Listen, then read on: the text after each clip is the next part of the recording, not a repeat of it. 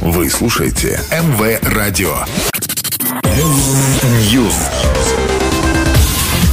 Всем привет, я Андрей Котов, и это очередная порция актуальных новостей из мира музыки.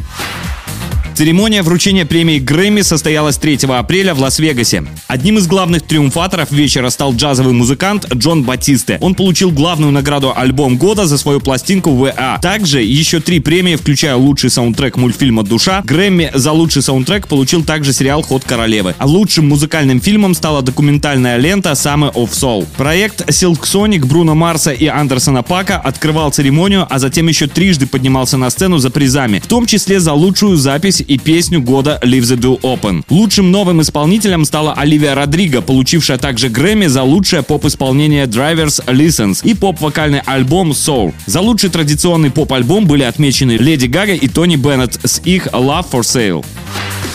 Red Hot Chili Peppers выпустили новый студийный альбом Unlimited Love, сопроводив релиз выходом нового музыкального видео на сингл The Other Way. Альбом стал первой полноформатной работой группы с 2006 года. Накануне релиза 31 марта на Аллее Славы Голливуда состоялась церемония закладки звезды Red Hot Chili Peppers. На ней присутствовали все четверо участников группы, а Энтони Кидис даже лизнул их именную плиту на асфальте.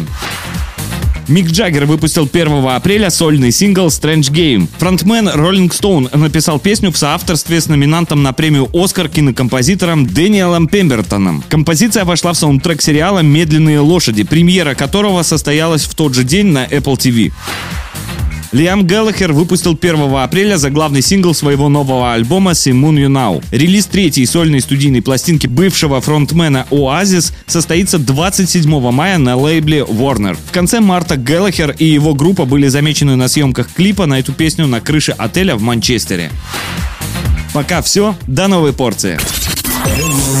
News.